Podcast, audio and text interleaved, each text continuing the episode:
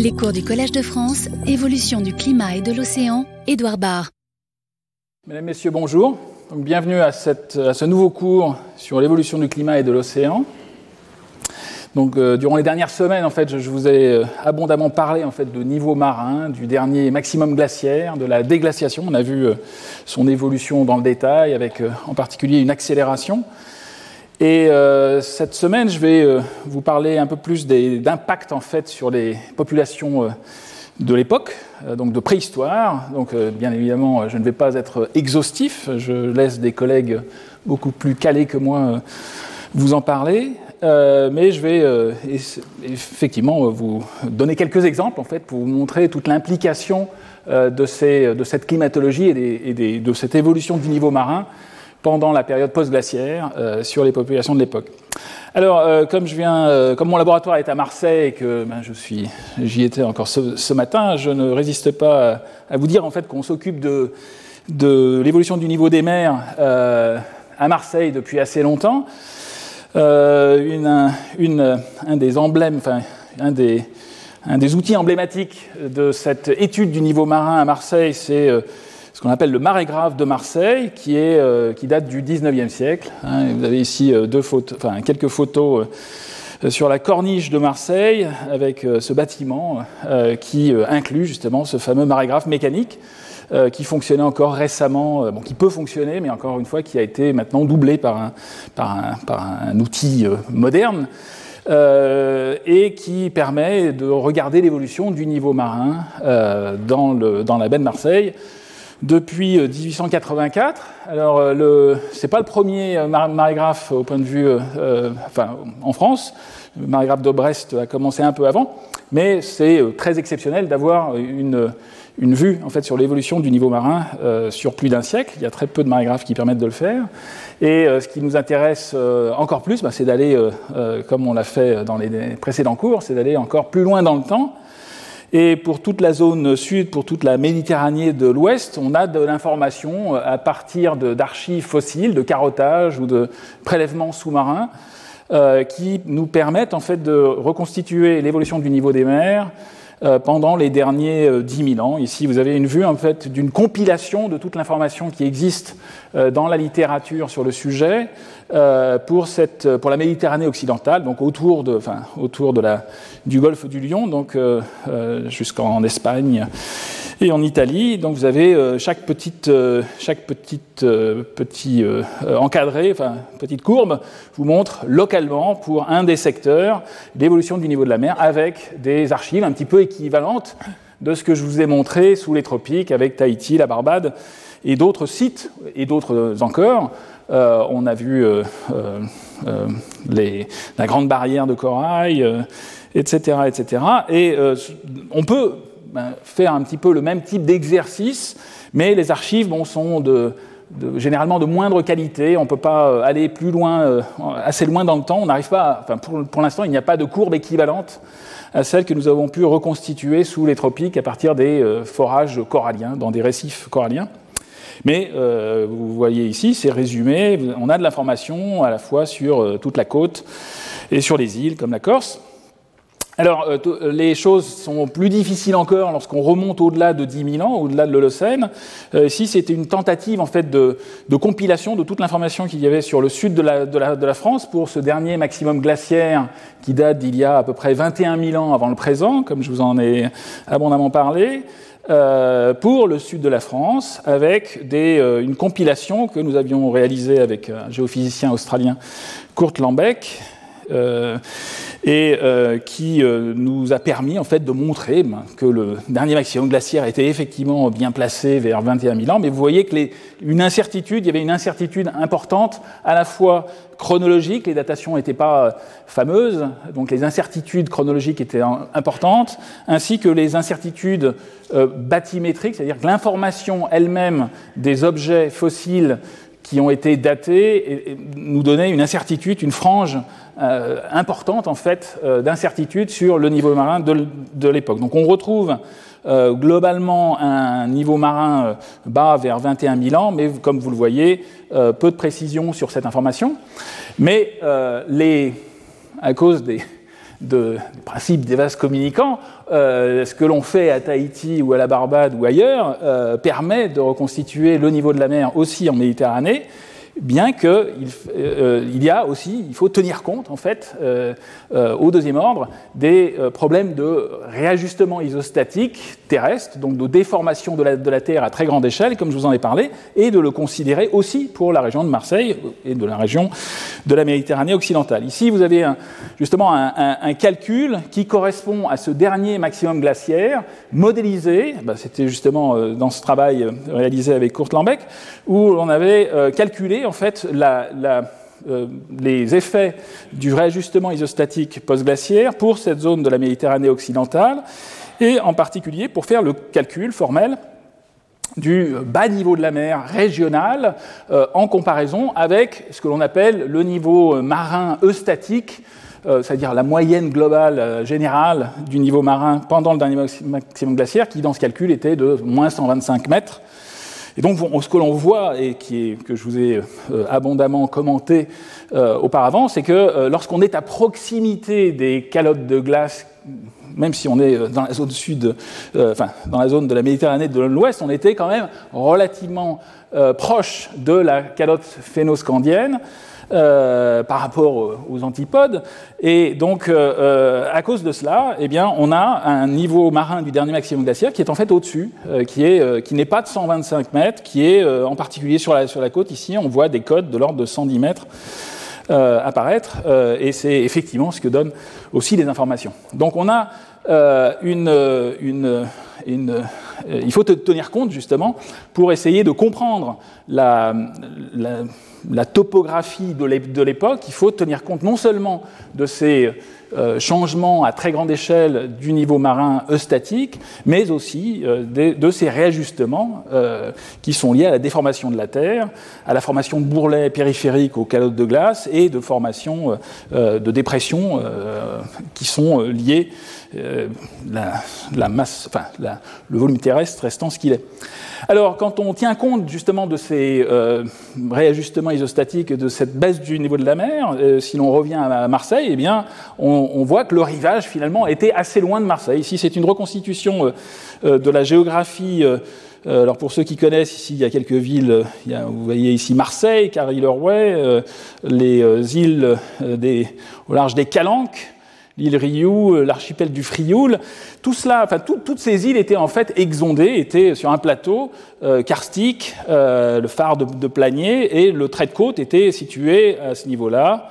il y a un canyon, le canyon de Planier, mais à, pratiquement une vingtaine de kilomètres de Marseille, et, donc il faut imaginer donc un paysage très différent du paysage actuel probablement aussi ici euh, ce qui est euh, montré sur, ce graphique, sur cette carte de reconstitution, en fait, c'est tout le réseau euh, hydrologique de, l'époque avec en particulier une dépression ici, peut-être un lac, avec des sédiments, et donc une, reconstitution qu'il est possible de faire.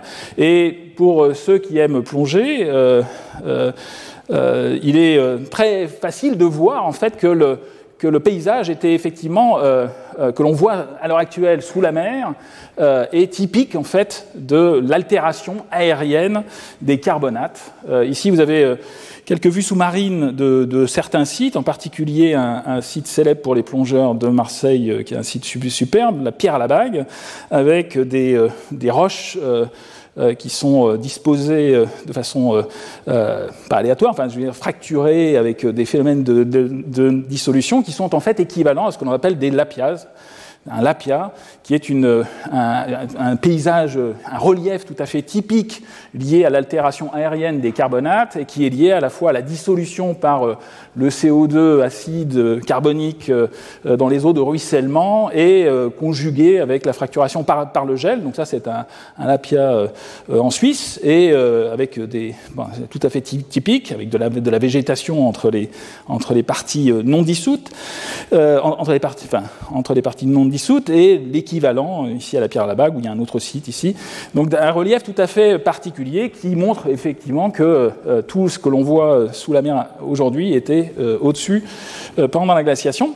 Alors l'autre mis à part le, marais grave de, Marseille, l'autre objet tout à fait emblématique pour, de ces fluctuations du niveau marin pendant la période glaciaire, eh bien, vous la, connaissez bien évidemment, c'est la grotte Cosquer, qui est située à Marseille, dans les Calanques.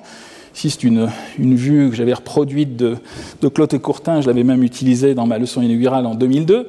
Euh, qui représente un bloc diagramme qui euh, euh, montre un peu la, situation. Il s'agit d'une grotte qui a été découverte bon, à la fin des années 80, déclarée en 91, 1991 par Henri Kosker, et qui, dont l'accès a été est actuellement condamné et sous la mer, enfin, est à 37 mètres en dessous du niveau marin. Il y a une ouverture et un siphon qui mène à une grotte qui est partiellement euh, exondé, partiellement inondé. Le niveau de la mer est représenté ici. Euh, et euh, cette grotte est célèbre parce qu'il y a des représentations pariétales. Donc l'homme préhistorique l'a utilisé à l'époque du, dernier maximum glaciaire. Donc c'est un véritable témoignage direct de la remontée du niveau marin post-glaciaire. Ici une, vue euh, à l'intérieur de cette grotte. J'ai beaucoup utilisé euh, l'iconographie en fait, qui a été publiée par l'équipe qui s'occupe à l'heure actuelle de, euh, de la recherche sur la grotte Cosquier, avec des collègues du LAMPEA, Michel Olive ici, et Luc Vanrel, qui est aussi associé au LAMPEA. Donc vous avez, donc, qui est à, Aix-Marseille, et Ici, il y a une photo pour euh, vous rappeler la situation euh, de cette grotte Cosquer. Ici, vous avez le, massif des Calanques, avec euh, notamment le cap Morgiou, la calanque de Morjou, la calanque de Sormiou, célèbre, et ici, cette fameuse pointe de la voile, à 37 mètres, il faut imaginer, donc ce, siphon, enfin, cette ouverture avec un siphon qui va vers euh, euh, la grotte, euh, comme je vais vous la décrire. Alors au fond, vous avez tout Marseille, de l'autre côté ici les îles du Frioul, et encore de l'autre côté Carrie-Lorway. Donc voilà pour la, situation des choses, un des campus universitaires de Lumini. Euh, et alors, ce qui est intéressant, c'est que quand on a ces considérations sur le niveau de la mer en tête, eh bien, on peut euh, calculer, faire des calculs et euh, essayer de reconstituer la date en fait de la, de la fermeture de la grotte Cosquier. ici, là, j'ai juste reporté sur la courbe que je, les courbes que je vous ai déjà montrées, établies à partir des coraux de Tahiti et de la Barbade, remontées. Bon, ici, vous avez le niveau de la mer, c'est un zoom hein, entre 80 mètres et moins 30 mètres, 14 000 ans jusqu'à 10 000 ans, jusqu'à 9 000 ans avant le présent. Et euh, lorsqu'on regarde une entrée de la grotte Cosquer à moins 37 mètres, eh bien, on voit qu'il y a eu clôture, enfin, il y a eu euh, euh, obturation, donc le niveau de la mer est passé au-dessus, vers. alors, il y a une incertitude suivant les courbes telles, enfin, telles qu'on peut les utiliser, donc ça, c'est un.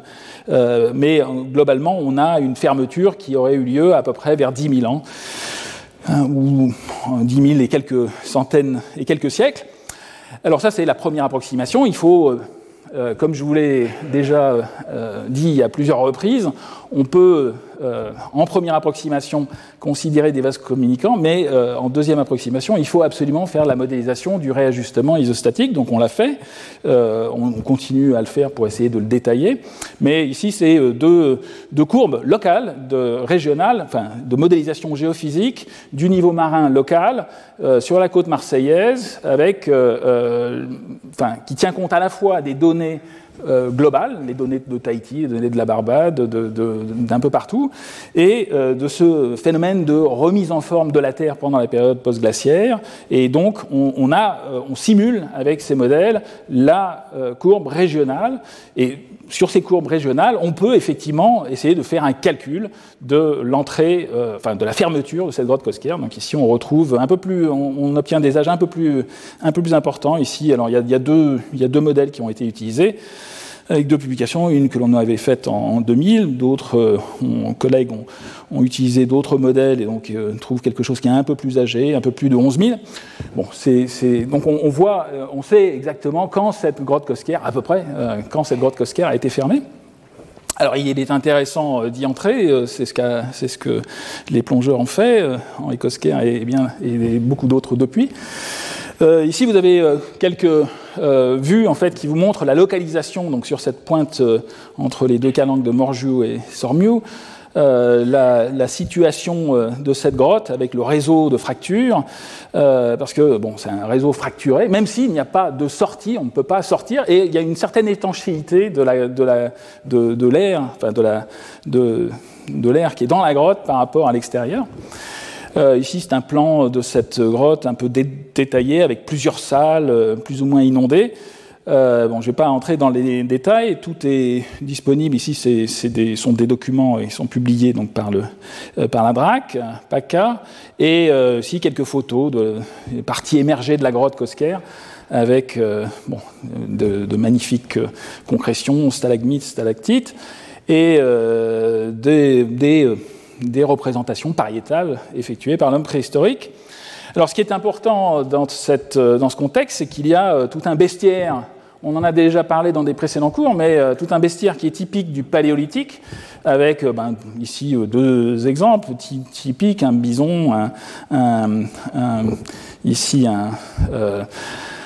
un lion des cavernes, et, mais il y a en plus euh, ce, qui était, ce qui est absolument exceptionnel, euh, des animaux marins, euh, ici un phoque, et les fameux pingouins de la grotte Cosquer. Ici, il y en a trois. Il y en a, apparemment, c'était, enfin, l'interprétation des biologistes quand ils ont vu cette scène, ont, tout de suite reconnu en fait une, une, scène qui se situe au printemps, deux mâles qui s'affrontent, et la femelle qui regarde.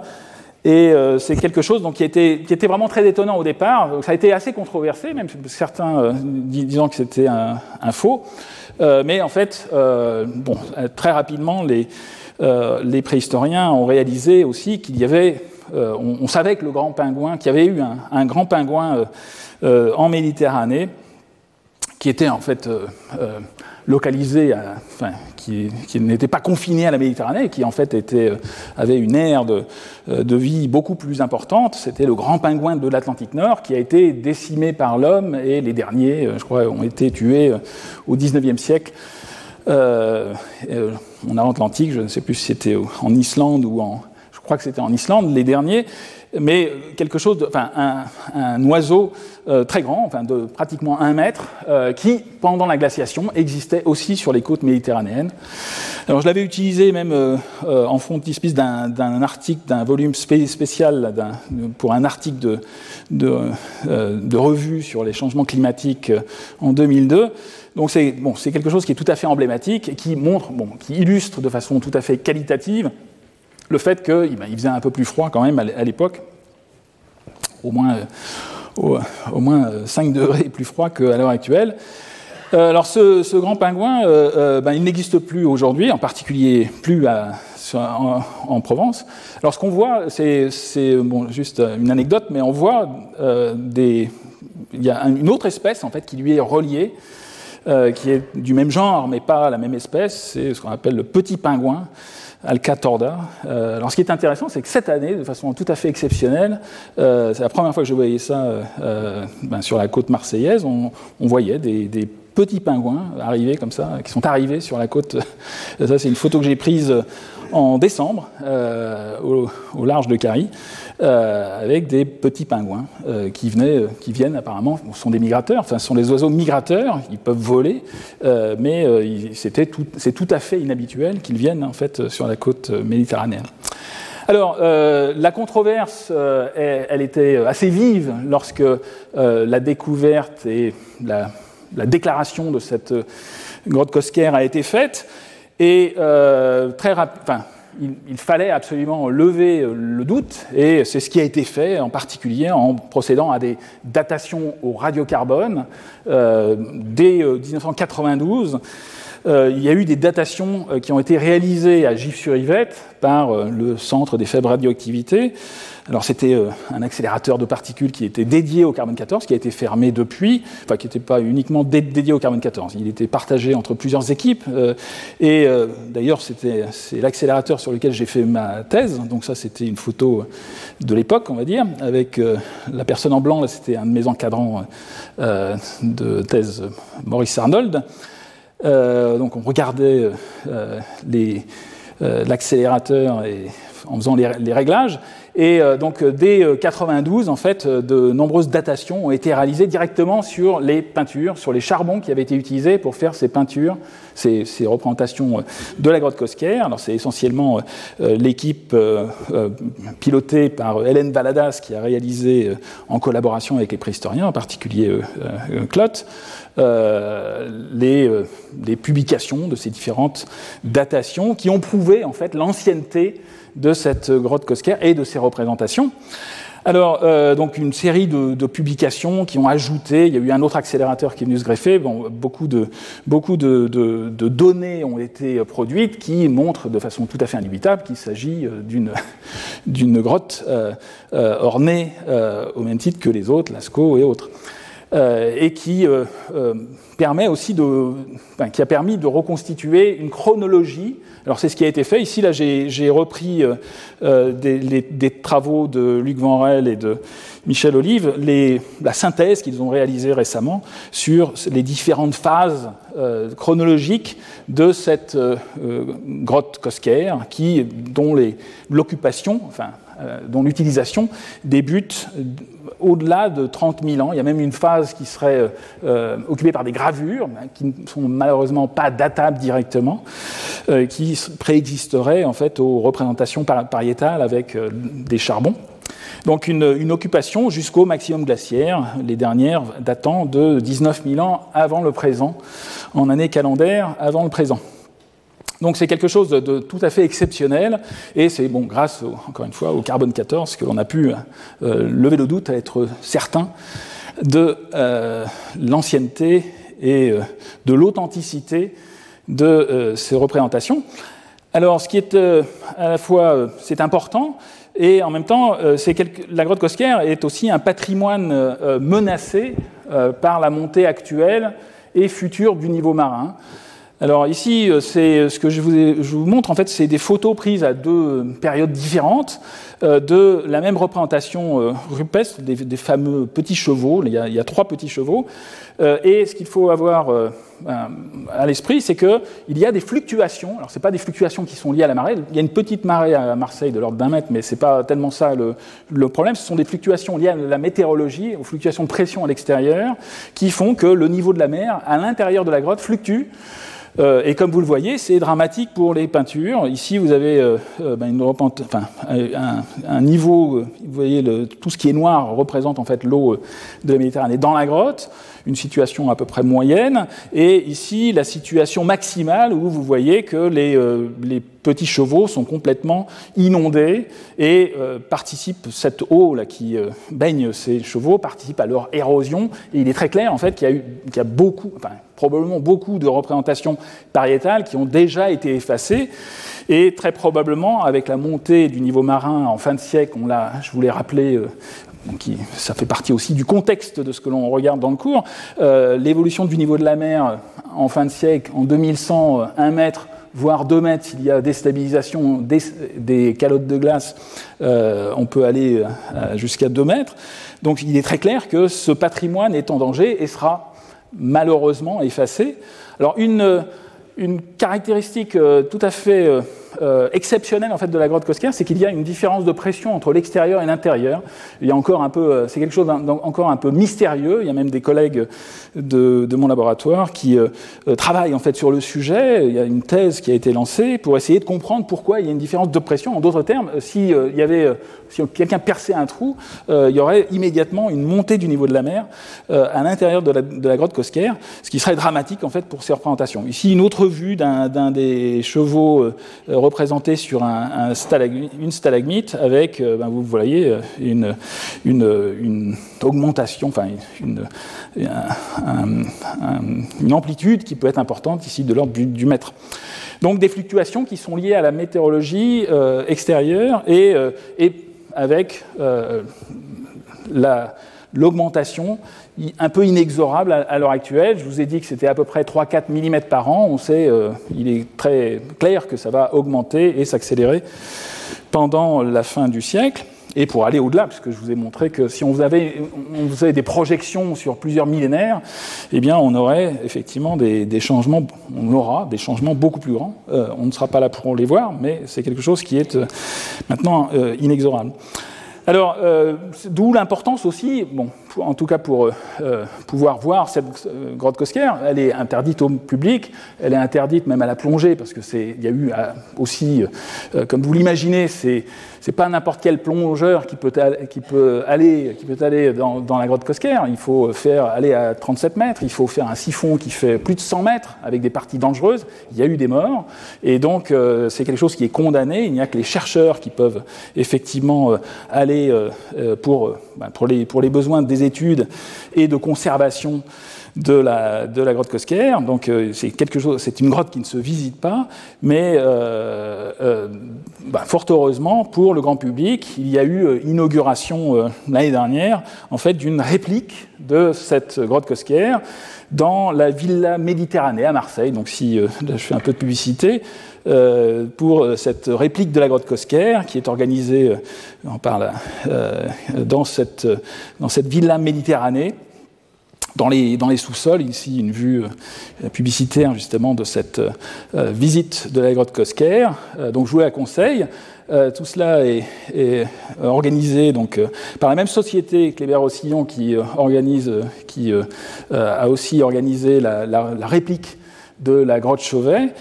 Euh, en Ardèche. Et donc, euh, alors, en plus de cette euh, grotte Cosquer et de cette réplique de la grotte Cosquer, qui est au sous-sol, au premier étage de, cette, de ce bâtiment un peu exceptionnel. Alors ici, on ne le voit pas, mais bon, là, vous avez une, une vue sur la bonne mer, mais de l'autre côté, vous avez le Mucem ici, juste à côté, et vous avez une vue sur la baie de Marseille, magnifique.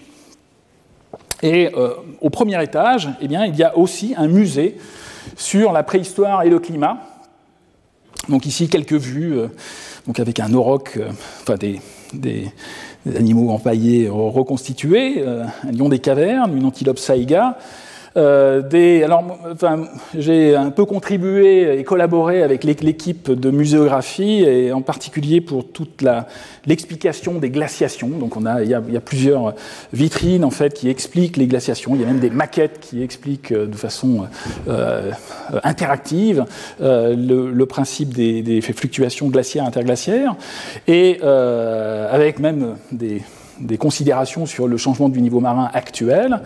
Et euh, il y a même euh, des éléments en fait qui, sont, euh, qui ont été conçus au laboratoire. Et si vous avez une vitrine dont on était un peu responsable, si vous avez la, vue sur le port de, Marseille, hein, c'est effectivement la vue qu'on a depuis ce premier étage de la Villa Méditerranée, avec euh, une vitrine en particulier, avec quelques éléments sur le marais grave de, Marseille. Il y a même une, maquette euh, du marais grave de Marseille et euh, des explications sur le niveau de la mer à la fois global et local. Avec, on a disposé ici, il y a quelques coraux de Tahiti. Il y a même un morceau, une des carottes, une des carottes de Tahiti. Euh, enfin c'est une reproduction, euh, d'une des carottes de Tahiti que nous avions prélevées et euh, datées et utilisées dans nos reconstitutions du niveau de la mer depuis 20 000 ans jusqu'à l'actuel. Donc voilà un petit peu pour, l'histoire. Donc je vous recommande, si vous avez le temps à Marseille, de voir ce très beau site et cette réplique de la grotte Cosquer pour en apprendre plus aussi sur les climats de l'époque, à la fois régionalement et globalement. Alors ça, c'était bon, euh, ce, que, ce que je vous ai montré depuis euh, le début du cours, c'est un peu anecdotique à l'échelle de la planète, même si euh, c'est très impressionnant et c'est la preuve de ces grandes fluctuations du niveau marin. Mais en préhistoire, il y a aussi des, des, sujets où le niveau de la mer est très important, avec des implications sur les populations beaucoup plus importantes que les quelques tribus qui existaient sur, la côte marseillaise. Euh, et en particulier, il y a un sujet euh, fondamental en préhistoire qui est euh, le, le, peuplement de, l'Amérique à partir de l'Amérique du, Nord, en particulier parce que pendant la glaciation, pendant le maximum glaciaire, eh bien, le détroit de Bering n'était pas un détroit, il y avait en fait un pont terrestre entre euh, la Sibérie et l'Amérique du Nord, l'Alaska, ce qu'on appelle la, région de Béringie. donc le pont terrestre de Béringie, qui est représenté ici sur cette carte que je vous ai déjà montrée, avec la calotte laurentide qui était accrochée sur les rocheuses canadiennes ici, avec une, partie de calotte, un dôme situé sur, les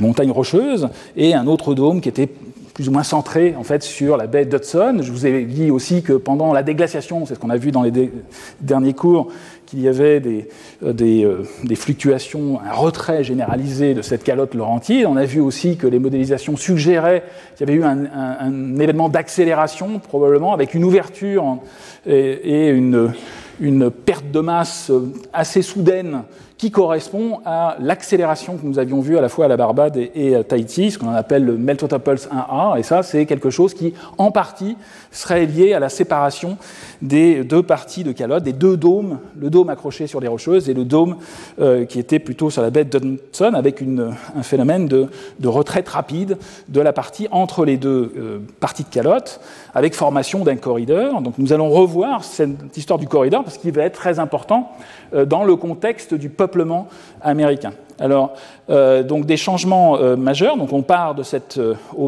pendant la période du dernier maximum glaciaire, vers 21 000 ans avant le présent, avec une situation qui est ce qu'elle est, qui est celle-ci, avec un paysage ici, une vue d'artiste au sud de la Laurentide, avec ben, une faune ben, très particulière. On a retrouvé les préhistoriens et les paléontologues ont retrouvé beaucoup de vestiges euh, qui montre ben, qu'il y avait en particulier une faune, une mégafaune, enfin des, grands mammifères euh, qui vivaient euh, paisiblement dans les plaines au sud de la, calotte laurentide que l'on voit dans le fond ici, c'est l'image de l'artiste, et avec des, à la fois des mammouths américains, des mastodons, dans d'autres régions, des, chevaux qui ont été, qui ont, avaient disparu ensuite et qui ont été réimportés par les Européens par la suite et donc toute une faune tout à fait caractéristique, euh, bon, qui est un peu réminiscente de ce que l'on peut voir aussi euh, euh, dans nos régions. Ici, c'est une vue d'artiste ardéchois préhistorique, c'est des photos de la grotte Chauvet avec toute une faune caractéristique, avec des bisons, des, des rhinocéros laineux, des, des, rennes, des bisons, des mégacéros, etc. Donc une situation un peu similaire en Amérique du Nord, avec une très grande faune. Et dès les années 30, en fait, les, euh, préhistoriens euh, qui ont fouillé euh, dans les, en Amérique du, Nord ont trouvé ben, des vestiges préhistoriques, des, outils en particulier, et, notamment dans un site célèbre qui s'appelle le site de Clovis, la ville de Clovis au Nouveau-Mexique, euh, avec des outils en pierre taillée, en silex, euh, tout à fait caractéristiques, euh, relativement grands. Alors ici, il n'y a pas d'échelle, mais ce sont des pointes. Les pointes Clovis sont de l'ordre de 10-20 cm. donc il faut enfin, imaginer un objet qui, ressemble aux outils de pierre taillée de, qui existaient en Europe, mais avec des caractéristiques morphologiques tout à fait typiques qui, euh, avec euh, en particulier une, euh, base concave et un enlèvement d'un d'éclat de chaque côté de la pointe. Ici, on le voit très bien, un éclat de ce côté-là, de l'autre côté aussi, avec un enlèvement qui permet d'avoir ce que l'on appelle une pointe flûtée, avec deux flûtes qui sont enlevées. Euh, et donc une cannelure qui permet en fait l'emmanchement de ces euh, pointes qui étaient, euh, bon, ça c'est une reconstitution moderne, d'une pointe qui était emmanchée pour, sur un javelot pour essentiellement, c'est ça la, théorie qui, a vite été proposée, c'est que c'était ce qui était utilisé par l'homme préhistorique à l'époque pour tuer les grands mammifères, cette mégafaune qui a disparu, avec notamment les mammouths et les mastodons et les mastodontes. Donc euh, les datations, alors il y a eu euh, beaucoup de sites euh, Clovis qui ont été découverts en Amérique du Nord et des datations, alors il y a eu les datations essentiellement des datations radiocarbone dans ces sites ont été effectuées et à l'heure actuelle la, période Clovis tourne autour de 13 000 ans avant le présent, un peu moins, en année calendaire avant le présent. Euh, et donc l'hypothèse de départ, c'était que, euh, eh bien, il y a eu une route hypothétique de migration. En gros, les, préhistoriques, euh, l'homme préhistorique de Sibérie a suivi, lorsque le niveau de la mer le permettait, a suivi les migrations des, grands mammifères vers, vers le sud, en particulier dans ce corridor libre de glace qui s'était ouvert, comme on l'a vu, vers 14 000 et quelques années, probablement en synchronie avec le Meltotoples 1A que l'on a vu entre 14 500, vers 14 500 avant le présent. donc une, possibilité de passage euh, une route hypothétique de migration des premiers euh, humains qui euh, serait liée justement à cette, chasse de grands mammifères, donc un, peuple plus enfin, de, terrestre qui suivait ces grands mammifères. Alors, il est important, encore une fois, pour toutes ces considérations de, de, ben, de regarder ce qui s'est passé pendant la, cette période post-glaciaire en ce qui concerne le niveau marin. Donc il y a ici une reconstitution euh, de l'immersion de la Béringie. Alors il s'agit d'une petite animation où vous avez euh, une évolution temporelle euh, avec le niveau de la mer qui évolue dans le temps et une cartographie des zones inondées, exondées ou inondées. On voit dès qu'il y a du bleu qui apparaît, c'est que c'est inondé et que le passage n'est plus possible à la fois pour les animaux et pour les peuples préhistoriques. Donc ici, euh, l'animation revient à zéro, donc 17 000 ans, 16 000 ans, etc. Donc on va voir que ça va se fermer euh, très bientôt, euh, vers, vers 10 000 ans avant le présent. Il n'était plus possible de passer à pied sec ce pont de Béringie. Alors les choses sont en fait plus complexes, euh, ben, encore une fois, à cause de ces problèmes de réajustement isostatique et de, considération des détails. Euh, c'est pour cela qu'en fait, euh, il y a encore de nombreuses recherches qui sont réalisées dans cette zone du pont de Béringie avec des carottages et un suivi topographique très précis. Alors ici, il s'agit de travaux beaucoup plus récents. Euh, qui euh, vous avez une compilation et des études sur des différentes archives qui ont été prélevées euh, dans cette zone, avec des datations radiocarbone, à la fois, bon, je ne vais pas regarder ça dans le détail, mais une détermination de, l'estimation de l'âge avec des échantillons qui, qui sont soit antérieurs, lorsqu'ils sont, sont, des échantillons terrestres que l'on trouve dans les, dans les, dans les carottages, euh, et donc euh, il donne une, une, un âge maximum de, cette, euh, de, cette, de cet ennoiement de la, de la Béringie, ou d'autres informations qui donnent des âges minimums, et dans ce cas-là, on peut effectivement reconstituer une estimation avec des incertitudes de cet ennoiement de la Béringie, et donc de l'ouverture de ce détroit de Bering alors, euh, qui euh, tourne autour de 11 000 ans avant le présent, avec un détroit de Bering qui correspond à peu près à, une profondeur actuelle de l'ordre d'une cinquantaine de mètres, voire un peu plus.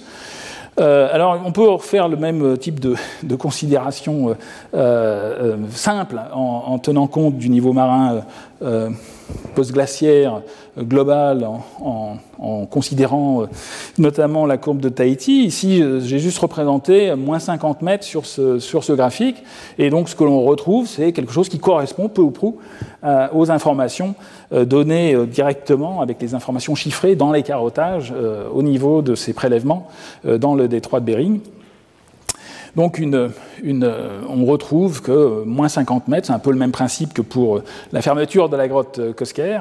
Euh, le détroit de Bering euh, euh, a été ouvert, ou la Béringie a été submergée vers 11 000 ans avant le présent. Donc on peut aller dans les détails, regarder encore plus précisément. Alors comme il y a différentes courbes, différentes corrections qui ont été établies sur les courbes de la Barbade, on va obtenir des, des âges un peu différents, entre 11 000 et un peu plus. Euh, pour cette submersion, euh, avec, en considérant l'évolution du niveau de la mer pendant cette époque, hein, avec, euh, qui a subi à la fois des accélérations, des ralentissements et des réaccélérations. mais donc une, quelque chose qui tourne autour de 11 000 ans avant le présent. Alors tout cela est en tenant compte des, de, en faisant des considérations euh, approximative, euh, avec des vases communiquant euh, à l'échelle de la planète. Et ici encore, il faut tenir compte de ce fameux réajustement et le modéliser, ce fameux réajustement glacio-hydro-isostatique.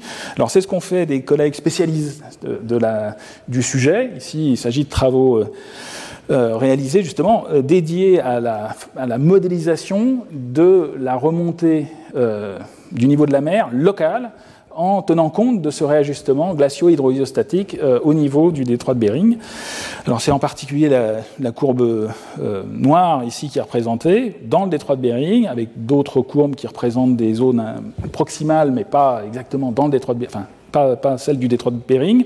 Et la cote actuelle est plutôt euh, au-delà de, elle est de moins 53 mètres. Et donc, globalement, le, résultat de ces modélisations euh, était un peu surprenant et montre en fait qu'il y a eu une période de stabilité. C'est ce qui est euh, indiqué ici. C'est-à-dire que le, le, niveau de la mer, il était pratiquement au niveau voire un peu plus, il était au-dessus du niveau du détroit de Bering, donc il y avait quand même quelques un mètre ou deux, bon, euh, pendant toute la période entre 13 000 ans et 11 500 ans avant le, avant le présent. Et par contre, dès 11 500 avant le présent, euh, là, il y a eu vraiment euh, fermeture, donc ouverture du détroit de Bering complètement, avec des profondeurs complètement impraticables par, par l'homme. Là, bon, il s'agit, il y a toute une période qui est relativement longue, apparemment, selon ces modélisations, de, de, avec une, une profondeur relativement minime, mais sur une période qui est assez étendue. Donc c'est un des, un des mystères de, la, de ces, et une des complications qui intervient suite à cette prise en compte euh, du, euh, des réajustements euh, glacio-hydrostatiques. au premier ordre, on peut utiliser des courbes simples, mais si on veut vraiment faire le travail et essayer de comprendre ce qui s'est passé localement, il faut effectivement en passer par cette modélisation. Euh, alors, ce qui est représenté ici, c'est qu'il y a d'autres évidences. Ici, il y a des, mollusques qui étaient euh, inféodés à, l'océan Pacifique, que l'on a retrouvés euh, et que l'on a pu dater directement au nord du, détroit de Bering. et ça, ça permet d'avoir justement une information sur la migration d'organismes marins qui ont permis justement de, ben, chiffrer cette, ouverture du détroit de Bering ou cette, cette submersion de la Béringie.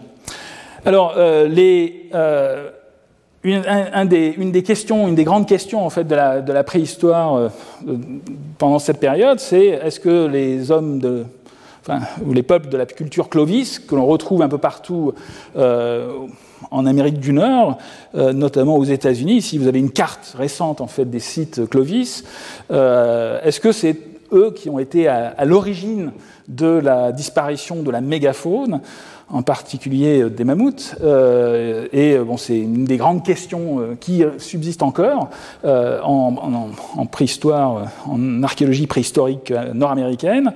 Et donc ici, bon, encore une fois, des représentations de ces fameuses pointes Clovis qui ont une certaine diversité spatiale, c'est-à-dire que les, différentes zones géographiques, vous voyez ici une carte qui montre l'extension. Donc le, site de départ, c'était au Nouveau-Mexique, la, ville de Clovis, mais on trouve des sites Clovis à l'est et à l'ouest des États-Unis, avec des, des, euh, pointes qui euh, se ressemblent, mais qui ont quand même des différences, mais elles ont toutes en fait ces caractéristiques avec ces enlèvements, cette pointe concave, cette base concave permettant un emmanchement.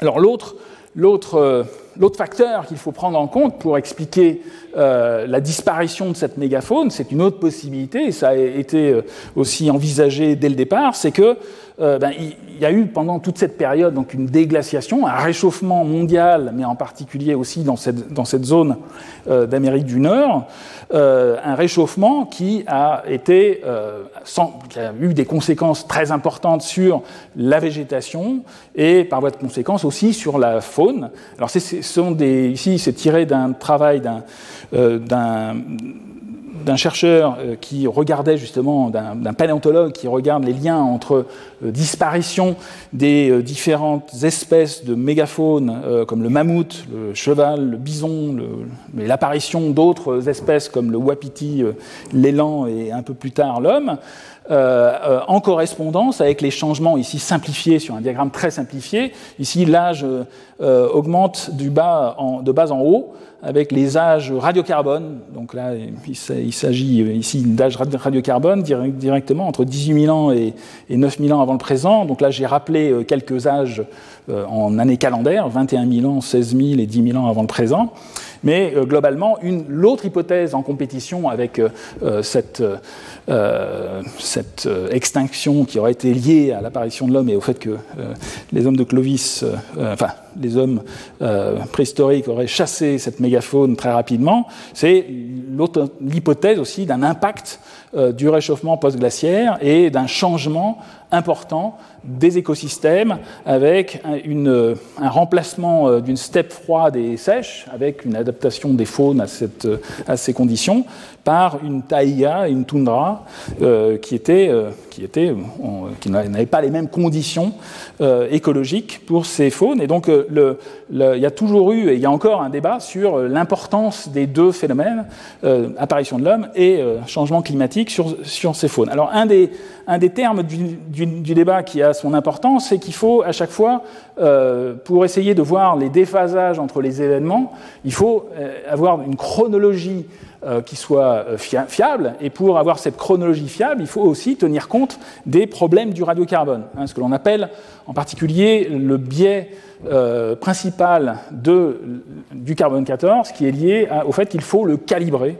Hein. les, âges carbone 14 peuvent être précis mais euh, ils ne sont pas justes pour des raisons fondamentales qui sont liées à, à la physique même du carbone 14, mais euh, qui font que le, les âges carbone 14 sont biaisés, mais avec un biais, c'est un peu comme une balance qui serait mal calibrée, euh, eh bien, il suffit de connaître en fait la courbe de calibration pour pouvoir retomber sur, sur ses pieds. Donc les, les, chercheurs spécialisés dans les datations au radiocarbone utilisent ce qu'on appelle une courbe de calibration. Ici, c'est un diagramme qui représente pour la période qui nous intéresse, entre 10 000 ans et 26 000 ans en année calendaire euh, avant le présent, la courbe de calibration euh, entre 10 000 et 26 000 ans avant le présent pour les âges carbone 14 entre 8 000 et 24 000 ans.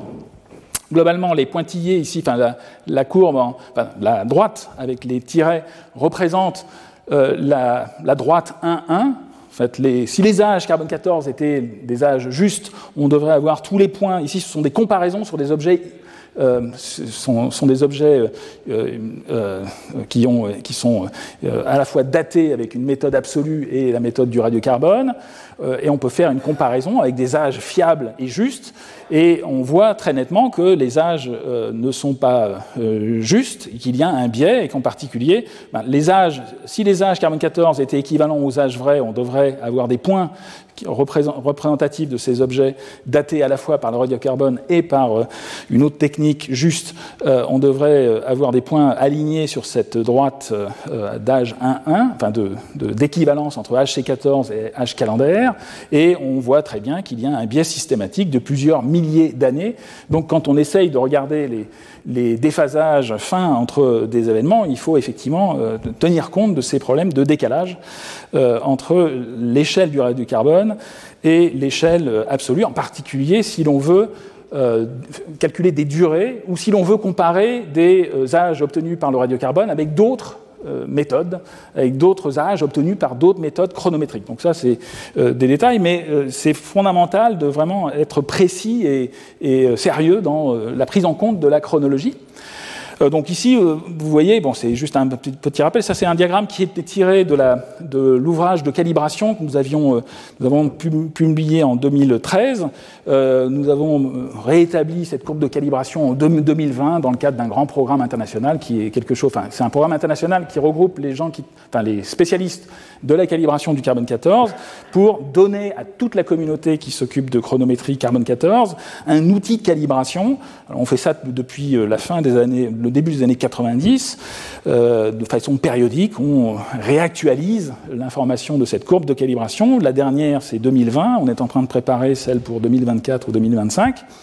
Et euh, ce que l'on voit, il y a des, choses qui sont à peu près euh, valides et qui restent euh, de façon approximative. Hein. On a des détails qui peuvent varier d'une itération à l'autre de la courbe ANCAL, mais globalement, elles se ressemblent toutes. En particulier, on voit qu'il y a un énorme biais. On voit que, par exemple, 18 000 ans au point de vue du carbone 14 est équivalent à 21 000 ans. Hein, c'est à peu près le maximum glaciaire. Ou en d'autres termes, par exemple, la grotte de Lascaux, elle, elle est datée à 18 000 ans par le carbone 14. Mais par contre, euh, si l'on tient compte de, la calibration, la, la, grotte de Lascaux, elle est effectivement datée du maximum glaciaire vers 21 000 ans avant le présent. La véritable date de, de Lascaux, c'est 21 000 ans. Euh, alors c'est important pour euh, nos considérations aujourd'hui. Euh, donc on a parlé d'âge vers 13 000 ans. J'ai parlé de, de, du site de Clovis. Le site de, le site de Clovis, si l'on tient compte de, la calibration, il est vers 11 000 ans. Et donc on a 13 000 ans en âge calendaire. Un âge, un âge C14 de 13 000 ans donnera un âge calendaire de pratiquement 16 000 ans. Donc il faut tenir compte de ces complexités. Euh, alors c'est ce que nous avions fait euh, notamment euh, de façon assez précise pour des bases de données, pour la même base de données que ce qui avait été utilisé par le préhistorien qui avait regardé les déphasages entre l'arrivée, la disparition des mammouths, des chevaux, l'arrivée des bisons, des wapitis, des élans et de l'homme. à l'époque, lorsqu'il avait fait cette étude, il ne considérait que le carbone 14, d'où le fait que son échelle était purement en C14. Et ce que nous avions euh, apporté, en fait, c'était de regarder les choses avec la calibration et de le faire avec euh, de façon sérieuse, enfin, de façon euh, beaucoup plus juste, en tenant compte de toute l'information, avec en particulier une prise en compte des incertitudes. Et nous avions pu dater à la fois les événements de réchauffement dans cette zone, mais aussi les, la, la disparition de certains, euh, de certains animaux, comme le mammouth euh, américain, les chevaux, ici c'est juste une représentation, d'un des chevaux gravés de Cosquier, de Chauvet, et l'apparition de l'homme dans cette zone. Ici, c'était ce, calcul, nous l'avions fait en fait pour une, base de données qui était la même base de données qui avait été utilisée par Guthrie, l'auteur en question, qui était valable pour la zone du Yukon et de l'Alaska, donc de l'autre côté du détroit de Bering, mais encore une fois, une base de données limitée. Et donc, nous avions pu montrer en fait que euh, l'homme était arrivé pratiquement de façon synchrone avec l'extinction du cheval et donc avait pu y contribuer. Euh, et très clairement, euh, bien avant euh, l'extinction des mammouths, donc clairement, l'homme avait effectivement pu contribuer à cette disparition. Ce n'était pas uniquement naturel, comme le prétendait à l'époque l'auteur du, du, papier que je vous ai montré. Donc, une importance fondamentale, en fait, de cette chronométrie précise. Alors, ce type de considération, nous l'avions utilisé pour la partie du Yukon et de l'Alaska. Elle a été étendue par d'autres auteurs. Ici, vous avez une représentation cartographique à l'échelle de l'Amérique du, Nord. À la fois, la carte de gauche représente la dernière apparition de la mégafaune pour différents sites, euh, avec ici des codes de couleurs pour les, milliers d'années, 11 000, 12 000, etc. Et la première apparition, euh, des hommes dans ces différentes zones. Donc c'est une extension des calculs que nous avions faits, avec une chronologie relative de l'extinction de la mégafaune par rapport à la migration humaine. Alors, euh, je vous ai, sur tous ces graphiques, vous voyez, euh, sont présentées les configurations des calottes pendant les différentes périodes, euh, en particulier avec ce corridor qui aurait permis à l'homme préhistorique, en fait, de passer à travers ce corridor. Alors, il, y a des travaux beaucoup plus récents, justement. ici, il s'agit de travaux publiés, en fait, de compilation des âges en fait, de l'ouverture complète de ce corridor libre de glace, parce que c'est important aussi de, dater directement cette, ouverture. Je vous ai dit que par modélisation euh, et par euh, euh, correspondance avec le Melt 1A, on pense que l'ouverture du corridor a, eu lieu vers 14 500 ou un peu après 14 500 en année calendaire avant le présent. Euh, ici, il s'agit d'une compilation récente en fait, des différentes informations qui sont directement datées dans le corridor, à la fois avec des, objets datés avec le radiocarbone et d'autres techniques. Hein. je vous ai parlé dans d'autres cours, je vous ai parlé de, la datation directe de Morène par euh, le, les euh, cosmonucléides qui sont directement implantés, enfin qui sont formés par le rayonnement cosmique dans les roches, euh, en particulier des blocs moréniques. Donc c'est une technique qui a été utilisée. Ce sont les points ici en, marron. Les carrés marrons sont, des datations au, beryllium 10 directement réalisées euh, euh, dans les blocs rocheux. Et donc une compilation qui, globalement, donne alors une, datation de l'ouverture complète en fait de ce corridor libre de glace euh, qui est de l'ordre de 14 000 ans, avec quand même une incertitude importante. Donc ça peut correspondre effectivement encore à notre fameux Meltotoples 1A, mais euh, une incertitude quand même qui est manifeste, de l'ordre de, pratiquement un millénaire si on tient compte de, la, la plage totale mais une correspondance, et qui donc prédate en fait les, les, euh, euh, la culture Clovis, qui, je vous le rappelle, euh, j'en ai parlé, enfin, je vous l'ai dit tout à fait au départ, lorsque j'ai abordé ce site, est de l'ordre de 13 000 ans, lorsqu'on fait une compilation des âges sur les différents sites nord-américains. Alors, donc, est-ce que les populations préhistoriques ont effectivement utilisé ce corridor libre de glace pour courir après les grands mammifères depuis la Sibérie? C'est encore une question, et il y, a, de nombreuses questions subsidiaires qui viennent se greffer au problème. Euh, alors, c'est pas parce qu'il y a un, corridor libre de glace qu'on euh, peut effectivement y passer, euh, notamment parce qu'il y avait des goulots d'étranglement et des lacs proglaciaires. Alors, je vous ai parlé dans les précédents cours de différents lacs proglaciaires, à la fois au sud de la calotte phénoscandienne, on a vu le lac Agassiz aussi, et d'autres lacs au sud de la euh, de, la, de, la, calotte laurentide. Euh, dans cette zone en fait du euh, goulot d'étranglement, enfin de la, du, du corridor nord-américain entre la calotte laurentide au sens strict et la calotte sur la cordillère nord-américaine, eh bien, il y a une, donc cette, ce fameux corridor avait des zones assez restreintes. En particulier, qui, des dépôts ont été identifiés pour montrer qu'il y avait un lac proglaciaire qu'on appelle le lac proglaciaire Peace, euh, de la paix, en fait. Alors, c'est une, région en fait qui est dans, euh, dans l'Alberta. Ici, vous avez une photo actuelle. En fait, c'est occupé par une rivière, ce qu'on appelle la rivière de la, paix en français, ou Peace River euh, en anglais.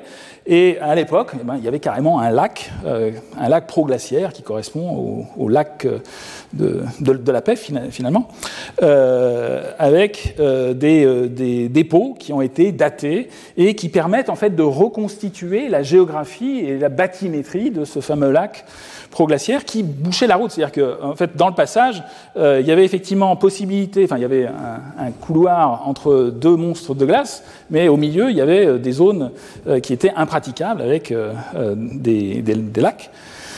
alors, ce qui est représenté ici, ce sont deux transects, enfin deux, lignes, la ligne rouge et la ligne blanche montrent en fait les représente les, euh, lignes euh, qui ont été utilisées pour les deux reconstitutions que je vous montre ici, des transects topographiques de ce lac proglaciaire euh, Peace pendant, à l'époque, en fait, à différentes époques, mais pour ces deux lignes qui barraient la route, en fait, à l'homme préhistorique.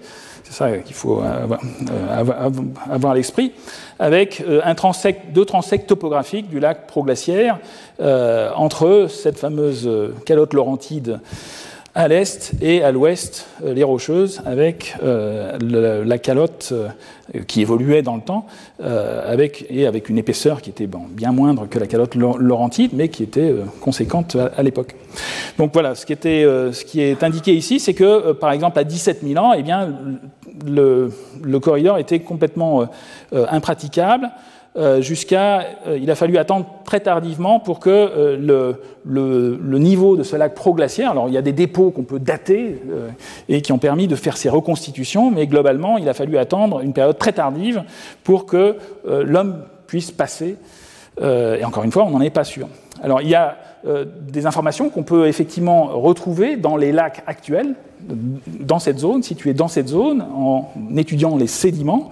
Alors c'est ce qui a été fait par euh, de nombreux chercheurs, euh, qui montrent en fait que, euh, en fait, il est possible de, de reconstituer les écosystèmes de, l'époque directement en étudiant les sédiments. Alors ici, c'est tiré d'une étude justement de, sédiments dans un des lacs actuels de, de, cette zone.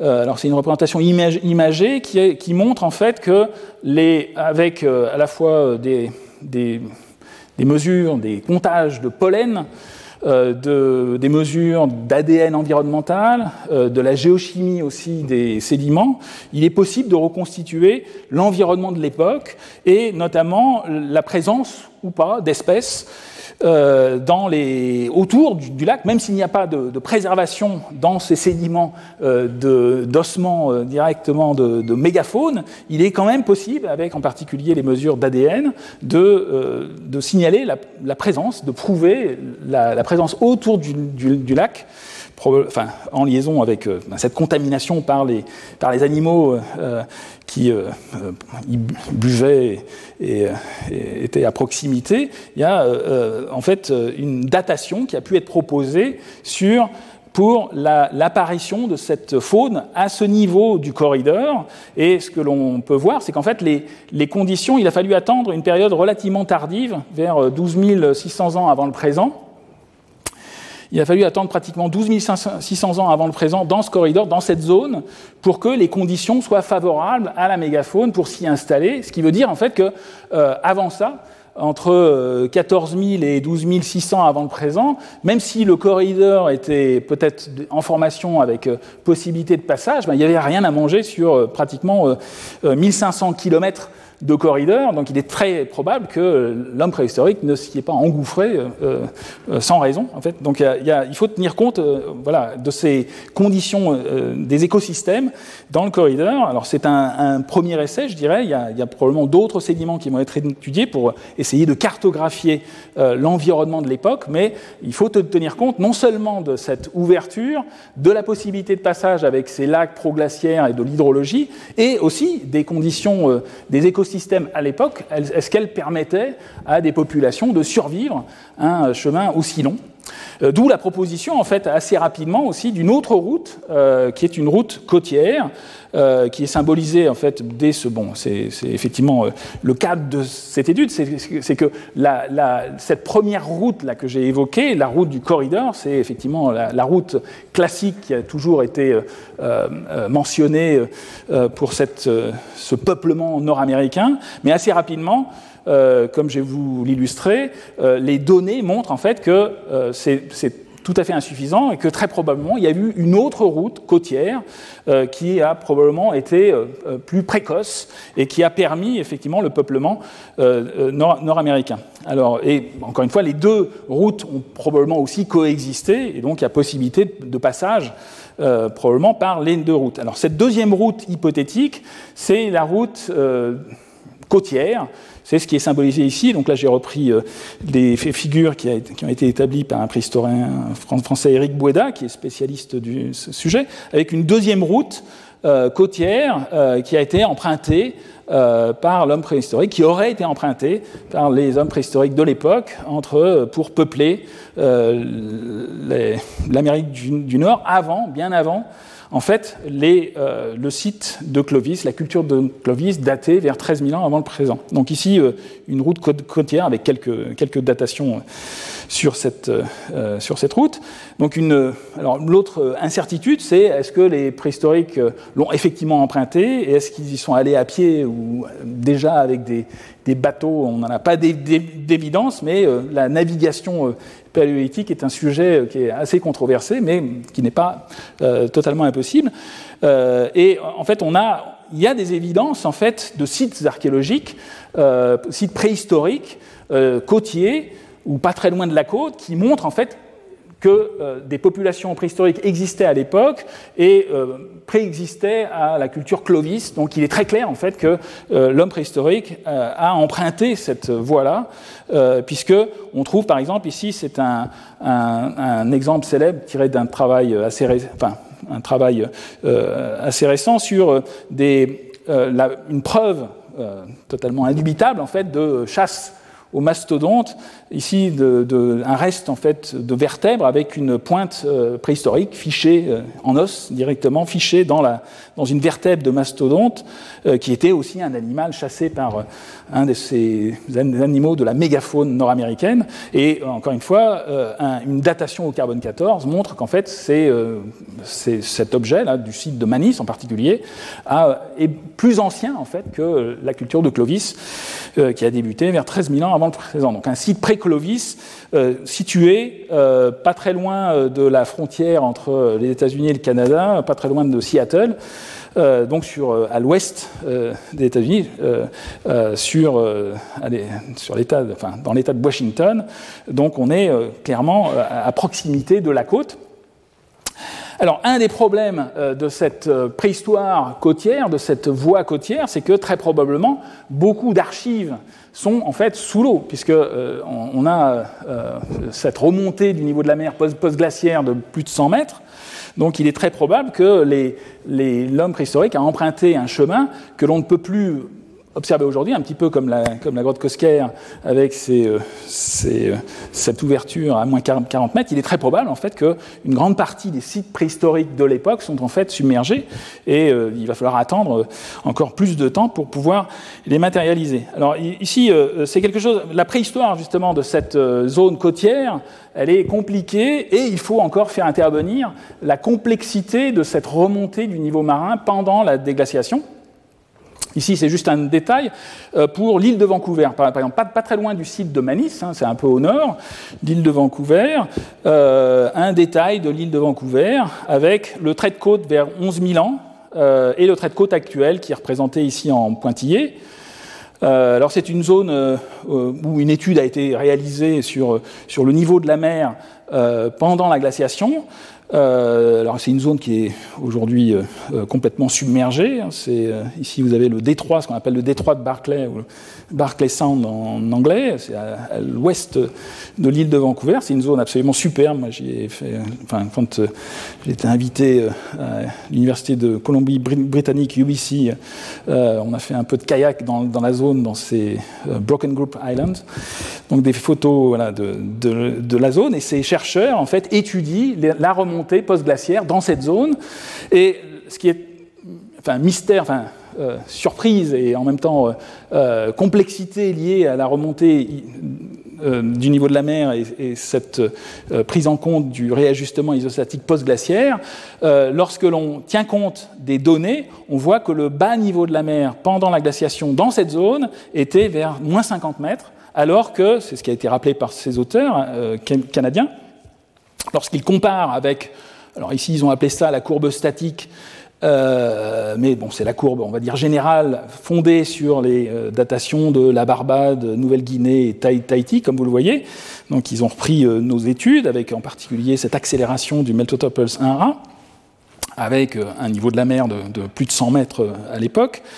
Euh, avant euh, l'accélération, mais euh, dans cette zone-là, le niveau de la mer glaciaire était à moins 50 mètres, et ça, c'est lié en fait à cette complexité du réajustement isostatique, parce qu'on était à proximité, on est à proximité ici de la calotte glaciaire, des calottes glaciaires, notamment de la calotte qui était localisée sur la cordillère, mais aussi à proximité, pas très loin non plus, de la calotte laurentide. Donc ici, encore une fois, un diagramme de principe de ce fameux réajustement isostatique avec euh, les, ce qui se passe pendant la glaciation, avec une déformation, un poids important de la calotte de glace et euh, formation d'un bourrelet, donc une remontée, et pendant la, période de fonte, eh bien, il y a des mouvements qui vont être opposés entre cette zone du bourrelet qui va redescendre et la zone qui était euh, couverte par la glace qui va remonter. Et donc on a des zones qui vont pouvoir presque rester de façon euh, miraculeuse, euh, non affectées, en, étant à, l'équilibre, je dirais, entre des zones qui remontent et des zones qui redescendent. Et toutes ces manifestations, toutes ces, tous ces changements, en fait, toutes ces remises en forme régionales, de, terrestres, en fait, vont euh, se cumuler à l'augmentation du niveau de la mer qui est liée au fait qu'il y a des masses de glace qui fondent et donc euh, ça, augmente le volume d'eau dans l'océan. Donc il faut tenir compte à la fois de, ce réajustement et de l'eau à l'océan pour essayer de comprendre les, les, fluctuations régionales locales. Alors ça devient très compliqué, notamment dans cette zone de l'île de Vancouver. Ici, c'est une, une, zone géographique, donc une petite carte qui vous représente encore une fois les USA, euh, l'université de Victoria ici, euh, euh, plusieurs sites, l'île que l'on appelle Hideaway, je crois que ça s'appelait la Reine Charlotte avant, l'île de la Reine Charlotte, l'île de Vancouver, donc ce que je vous ai montré tout à l'heure, c'était ça se situait ici, le, détroit de Barclay, et différents sites où les études ont été réalisées pour reconstituer le niveau de la mer. Et bon, ici c'est un résumé, alors on ne vous présente pas les points de mesure, mais euh, dans ces différentes zones, en fait, le, niveau de la mer peut avoir des évolutions complètement, euh, euh, pas erratiques, mais complètement différentes. Donc si on, prend ça comme ça au, premier ordre, on se dit mais c'est complètement conflictuel. Dans cette zone-là, le niveau de la mer descend pendant la même période, alors qu'un peu plus au sud, ou un peu plus à l'ouest, en fait, ici, pour le, le, sud de, la, de euh, le niveau de la mer et remonte euh, même plus rapidement que la courbe eustatique qui, elle, est représentée ici par les pointillés. Donc une complexité locale, régionale, qui est complètement liée à la distance par rapport à la calotte, euh, notamment la calotte de la cordillère, mais aussi de la Laurentide et de la, de la, de la latitude. Donc, et de façon assez miraculeuse, il peut y avoir, il y a des zones où il y a compensation entre les phénomènes. Et notamment pour une petite zone ici, euh, ce qui est indiqué ici, le stable hinge area, c'est-à-dire qu'il y a une petite euh, zone où carrément on va avoir une stabilité du niveau de la mer. Euh, alors c'est effectivement ce qui a été observé pour cette zone de l'île de Calvert, entre, donc au nord de l'île de, Vancouver. Vous avez une, vue de cette île qui est au premier plan. Euh, avec euh, des reconstitutions du niveau de la mer pour cette localisation qui sont au niveau actuel et qui n'ont pas bougé pendant 16 000 ans ou 15 000 ans. Donc vous avez euh, la courbe globale statique, donc essentiellement ce que l'on a vu à Tahiti, la, Barbade et autres, la moyenne globale, qui démarre à moins 100 mètres, moins 120 mètres, et pour ces, ce site, on a carrément un niveau de la mer qui reste constant pendant la glaciation. Donc en d'autres termes, les archéologues peuvent, les préhistoriens peuvent aller à pied sec euh, sur la plage, essayer de chercher des vestiges, des sites archéologiques qui, normalement devraient être en fait sous l'eau. Donc c'est un peu miraculeux, mais c'est effectivement la, réalité. Alors ici, euh, tiré d'un travail justement d'une équipe canadienne, ben, euh, j'avais rendu visite à ces chercheurs lors de, lors de ma visite à UBC, avec euh, des euh, traces de pas dans des niveaux euh, archéologiques datés de, vers 13 000 ans, donc contemporains ici pratiquement de la culture Clovis. Euh, même si, encore une fois, c'est pas, euh, enfin, les, ce site ne correspond pas à cette culture.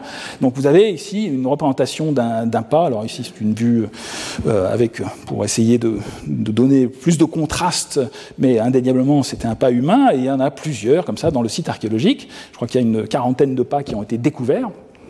Et donc la, la preuve est faite en fait qu'il y avait des hommes sur cette côte euh, et donc, ils, ont, ils, sont passés effectivement euh, via cette voie côtière, euh, en empruntant probablement aussi les Aléoutiennes, etc. Donc, ils n'avaient pas besoin de passer par le détroit de Bering, il y avait aussi possibilité de passage un peu plus au sud.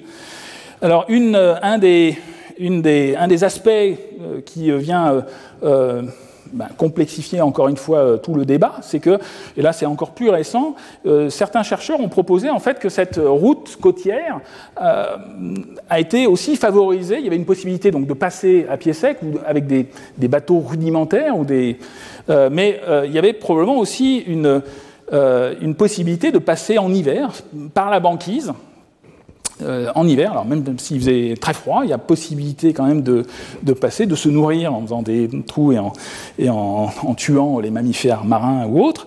Euh, et donc euh, c'est une hypothèse qui a été proposée par certains chercheurs. Ici, vous avez tiré d'un travail qui a été publié en 2023, en fait, des, cartographies qui représente la présence en fait ou non de glace de mer pendant différentes époques, ici 32 000 ans, 27 000 ans, 25 000 ans pendant le maximum glaciaire, 15 000 ans donc une situation transitionnelle.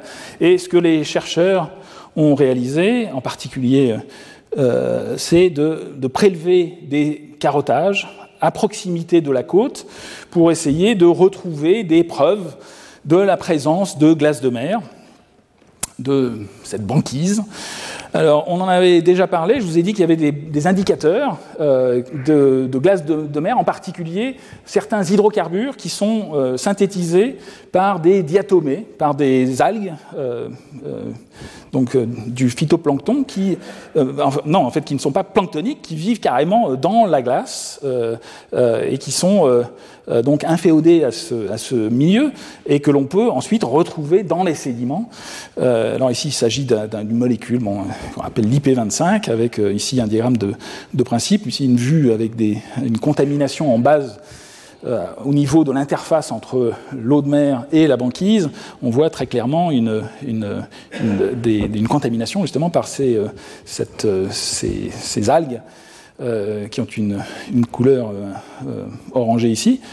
Donc une, des traces que l'on va pouvoir retrouver dans les sédiments. Alors il y a d'autres indicateurs que l'on peut encore utiliser et qui euh, permettent de reconstituer les fluctuations de la banquise au cours du temps dans cette zone. C'est ce qui a été fait dans plusieurs euh, carottages. là, c'est une, figure qui résume un petit peu les choses euh, pour cette zone géographique, avec une reconstitution au cours du temps, depuis 26 000 ans jusqu'à 10 000 ans avant le présent, à la fois de la paléotempérature, les conditions de l'époque, et la présence ou non de banquise à partir de l'étude direct des diatomées. Alors, il y a des diatomées qui sont euh, euh, plus ou moins euh, inféodées à la, banquise, donc on va pouvoir retrouver leur, leur partie dure, ce qu'on appelle les frustules de diatomées, de la silice, mais on va pouvoir aussi retrouver cette fameuse molécule, donc IP25, euh, on va pouvoir aussi étudier d'autres molécules, en particulier euh, les alcénones euh, C37-4 qui permettent en fait de, caractériser des zones bon, dessalées et autres, donc qui sont typiques en fait de, cette zone-là. et le, résultat en fait de cette étude, c'est que les chercheurs ont réussi à proposer euh, une, reconstitution en fait des conditions favorables ou défavorables à la traversée par l'homme préhistorique. Et globalement, bon, il y a eu des, périodes avec une, une, production d'iceberg très importante aussi, avec ces fameux IRD, les, fameux, débris glaciaires, les petites roches, les petits graviers que l'on retrouve dans le sédiment. Donc là, très probablement, il y avait une impossibilité de passage pendant certaines périodes, mais euh, les, chercheurs ont identifié ces périodes qui sont représentées ici en jaune comme des périodes favorables. Alors il faisait très froid, les conditions étaient rudes, mais euh, il y avait quand même une possibilité de passer euh, à pied sec, euh, même si c'était sur la banquise, et de se nourrir quand même pendant ces périodes favorables. Donc autour entre des 25 000 ans jusqu'à pratiquement 19 000 ans avant le présent. Il y en a une autre autour de 16 000 ans, une autre un peu plus, récente encore. Donc une, considération des conditions non seulement terrestres, mais aussi liées à cette glace de mer pendant toute cette période post-glaciaire. Alors il y a des sites euh, qui correspondent à cette époque. Alors c'est ça qui était, euh, euh, comme je vous l'ai montré, bon, je vous ai montré donc le, le, site de Calvert Island. Il y a des sites bon, qui, ont, qui, sont bon, encore un peu plus éloignés de la côte, mais qui ont des, qui sont plus anciens en fait, qui ont été découverts encore plus récemment. Ici, il s'agit d'une étude de 2022. Donc on est, en fait, la littérature augmente d'année en année, donc la, simplification à l'extrême d'une seule route avec Clovis qui apparaît, qui peuple euh, l'Amérique du Nord à partir de 13 000 ans, c'est quelque chose qui a été longtemps tenu euh, par, euh, enfin, par les, avocats de cette cause de, la culture Clovis en premier, essentiellement des auteurs nord-américains, et c'est quelque chose qui maintenant est en train de un peu de s'effondrer avec les la découverte de nouveaux sites et en particulier des datations au radiocarbone qui repoussent cette arrivée de l'homme. Euh, maintenant, ici, euh, d'une étude encore plus récente, donc le, site de, Cooper's Ferry, dans l'Idaho, avec des, datations qui remontent jusqu'à 16 000 ans, avec en particulier une industrie qui est complètement différente. Alors c'est là où euh, je voulais en venir avec cette figure tirée directement de leur euh, travail, c'est que les pointes en fait qui sont euh, qui étaient quand même très importantes dans la chasse et dans la, dans la culture de, de l'époque. Quelquefois il n'y a que ça qui, qui, reste dans les sites, mais les pointes étaient totalement différentes des pointes Clovis. En particulier, avait pas cette base concave. Il y avait en particulier ce que l'on appelle des pointes à pédoncule, c'est-à-dire il y avait une non, c'était pas un il n'y avait pas de, de replat formé euh, avec euh, ces deux enlèvements pour faire une pointe flûtée, c'est exactement le contraire, c'est-à-dire qu'il y avait carrément une embase avec un, avec un pédoncule, euh, ici on le voit encore mieux, on a l'impression que c'est une pointe de flèche avec un pédoncule, qui permettait l'emmanchement, donc une culture qui était totalement différente de la culture Clovis, et une des hypothèses qui a été faite encore plus récemment, justement, c'est que eh bien, cette, cette, il y avait cette différence entre les deux cultures est fondamentale, et que très probablement les peuples euh, qui ont euh, colonisé par la deuxième route étaient euh, des peuples différents, des peuples, des peuples maritimes. Alors c'est ça qui a été proposé il y, a, plus de dix ans maintenant, euh, qu'il y a eu une, migration en fait de peuples préhistoriques avec ces fameuses industries avec des flèches, avec, non, avec des pointes à pédoncules, alors différents ici, elles vous sont représentées, et essentiellement en, la thèse tient sur le fait que ces zones côtières étaient, euh, il, était, possible d'y vivre. Il y avait effectivement euh, de la glace de mer, de la banquise, mais il y avait aussi euh, possibilité de se nourrir avec les mammifères marins et aussi une, une, zone relativement productive qui est liée à ce qu'on appelle la, forêt de kelp. donc, d'où la, théorie qui a été proposée, qui s'appelle la, Kelp Highway Hypothesis, donc une route euh, qui aurait été favorisé justement par ces conditions, euh, ces, écosystèmes côtiers, avec non seulement, euh, enfin, les préhistoriques ne se nourrissaient pas d'algues d'algues kelp, mais il y, a tout un écosystème qui est lié à cette forêt de kelp avec des poissons, des, mollusques et autres, qui aurait permis à l'homme de se nourrir et donc de ne pas être complètement euh, lié aux grands mammifères euh, qui sont effectivement retrouvés, comme on, l'a vu. Hein. Je vous ai montré euh, ce fameux mastodonte avec une flèche fichée dans une vertèbre. Il est indéniable qu'il y a eu aussi des, des utilisations de ces grands mammifères. Mais apparemment, la, route et les peuples maritimes, alors on ne parle pas de, peuples marins, parce qu'on n'est pas sûr qu'il y avait aussi utilisation de bateaux, mais encore une fois, un peuple qui, se nourrissait à partir de, produits de la mer. Euh, et c'était une des théories. Alors ici, une vue un peu plus récente euh, de cette hypothèse avec euh, une, les, bon, les, les, préhistoriens qui sont, qui sont les tenants de cette hypothèse font beaucoup de, de, de subitation justement sur la correspondance entre les, les, différents types de pointes. Alors il y a des critiques sur, le, sur cette hypothèse, mais avec des pointes à pédoncule qui seraient tout à fait caractéristiques et complètement différentes de l'autre population qui, elle, aurait euh, été, euh, bon, euh, qui aurait pu pénétrer via le corridor plus tardivement. Alors, les, chercheurs font vraiment feu de tout bois. ici, il y a tiré d'études pour illustrer en fait euh, que les techniques analytiques permettent de faire des prouesses et d'aller vraiment euh, euh, dans le détail, dans une grotte dans l'Oregon, en fait, il est possible aussi de retrouver non seulement des pointes à pédoncule, si c'est bon, alors les, pointes ont été brisées, mais on voit pour quelqu'un qui a l'œil et qui connaît un peu la, taille du silex ou des objets de pierre taillé, on reconnaît euh, de façon très caractéristique des pointes à pédoncule.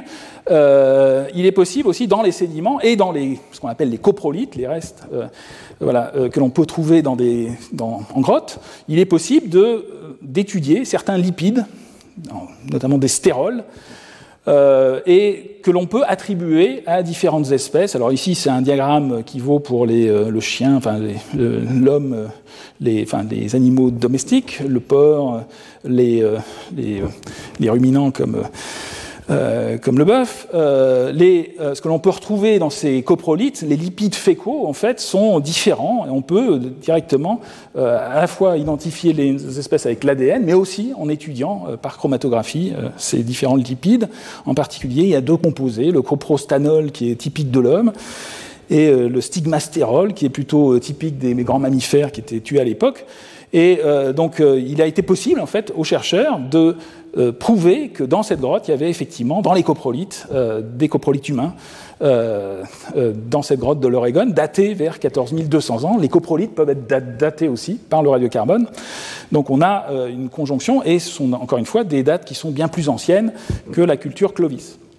on peut retrouver les, chercheurs ben, essayent même de, de, de, faire des mesures, même dans des sites qui ne sont pas des sites archéologiques, carrément dans des lacs euh, dans les sédiments lacustres, il est possible, avec les limites de détection qui sont maintenant permises par des outils analytiques, on peut essayer soit de faire de l'ADN environnemental, comme je vous l'ai illustré à un moment, mais on peut aussi essayer de faire ces mesures de, de, résidus fécaux, enfin de lipides fécaux, dans des sédiments marins, dans des sédiments euh, lacustres. C'est ce qui a été fait ici pour euh, certains lacs en fait, qui sont situés dans le Yukon et, en Alaska, ici plutôt, avec ici pour deux lacs en fonction du temps, alors c'est des, des l'axe temporel est ici, des concentrations de ce fameux coprostanol, euh, aussi le rapport entre coprostanol et stigmastérol, stigmastanol euh, pour, euh, pour, faire le rapport entre la production humaine de la production de, de, lipides fécaux par les, mammifères euh, qui étaient chassés. Donc on a la preuve en fait dans ces sédiments qu'il y avait une présence humaine, même si on ne retrouve pas d'outils directement dans ces sédiments. Donc on peut identifier l'homme. Alors il y, a d'autres composés qui sont intéressants. Il y a des, composés qui sont liés probablement à la, à la production de feu euh, par, euh, par l'homme directement, enfin ce qu'on appelle des, euh, des je ne vais pas rentrer dans, ces, dans les détails de l'étude, mais c'est vraiment une. On peut effectivement dans les sédiments identifier la présence de l'homme, même avec les, les, informations les plus ténues. Alors tout ça, on voit ben, présence de, de l'homme pour des périodes très reculées, vers 20 000, 30 000 ans, et depuis quelques années, en fait, il y a beaucoup de sites qui sont euh, étudiés et c'est quelque chose qui est en train d'exploser. On est en train de, voir que l'homme était présent finalement depuis beaucoup plus longtemps que ce que l'on croyait. Euh, donc on, passe maintenant la barrière carrément, comme je vais vous le montrer, du dernier maximum glaciaire. Donc on oublie totalement l'hypothèse de la colonisation par Clovis euh, en premier par le, le corridor. Il y a eu une colonisation probablement via la courroute côtière beaucoup plus précoce. Ici, c'est d'une étude encore euh, plus récente, de 2020, d'une grotte en la grotte de Chiquihuite au Mexique, euh, où il y a, euh, bon, ici c'est quelques vues euh, sur ce plateau mexicain, avec des dates qui, sont, qui correspondent au dernier maximum glaciaire, 26 500 ans, 19 000 ans avant le présent. Donc on est bien au-delà de ce qui était vu dans les autres sites, avec une industrie bon, qui n'est pas forcément très impressionnante parce que les outils sont en calcaire, mais il y a des outils sur lame, des outils bifaciaux, donc très clairement une présence humaine dans cette zone dès le maximum glaciaire. Euh, et là, euh, à l'époque, il n'y avait pas de corridor. C'est clair qu'il a fallu passer euh, dans d'autres zones, en particulier emprunter la voie côtière. Et de façon parallèle, d'autres chercheurs ont, étudié, là c'est un peu plus au nord, donc là on est maintenant au Nouveau-Mexique, dans le parc national de White Sands, au Nouveau-Mexique, il y a eu découverte en fait, de traces de pas euh, très impressionnante. Alors, il y avait des traces de, pas qui étaient connues depuis assez longtemps dans cette zone qui était marécageuse à l'époque, mais qui aujourd'hui est un désert avec, euh, avec des sables, White Sands euh, National Park, avec des traces de pas qui ont été découvertes, à la fois des traces de de, de mammouths américains, euh, de paresseux géants, ici vous avez une patte de paresseux géant ici, et des traces de pas humains qui ont été découvertes plus récemment, avec euh, carrément, là c'est absolument impressionnant, des, euh, traces de pas, on a l'impression qu'elles ont été sculptées directement dans la roche, comme vous le voyez ici, ça c'est une étude qui date de 2021, avec une autre étude qui est très, absolument fabuleuse, où ce qui a été étudié, c'est l'interaction entre un mammouth et un homme. Euh, de l'époque, avec un mammouth qui se dirigeait avec les pas des mammouths qui sont euh, indiqués ici par les, grands ronds euh, en grisé, et les pas humains allant dans un sens et dans l'autre. Euh, et carrément, euh, il y avait une interaction entre ce mammouth et l'homme. On ne sait pas s'il s'agit d'un épisode de chasse ou autre, mais on a un pas humain qui est directement dans le pas euh, du, mammouth. C'est, alors, si on peut regarder la photographie est ici, on voit très clairement un pas humain dans le pas du, mammouth. Et tout cela est daté avec le radiocarbone, en prenant des petits vestiges organiques. Alors il y a encore des controverses sur la précision exacte de ces, de ces âges, mais qui euh, datent pratiquement du dernier maximum glaciaire. Euh, donc l'homme était présent à ces époques. Alors c'est euh, très clair que donc ça ça remet totalement en cause en fait l'hypothèse de départ qui était euh, une, invasion euh, de l'homme euh, qui avait utilisé uniquement ce corridor central. on a maintenant donc cette possibilité, enfin cette obligation d'envisager d'autres d'autres voies, en particulier la voie côtière. alors encore une fois, cette, ces découvertes très récentes en fait de sites très anciens sont à la fois bon, très étonnantes, mais en même temps cette ancienneté, elle était déjà connue depuis assez longtemps finalement. et elle a été oubliée.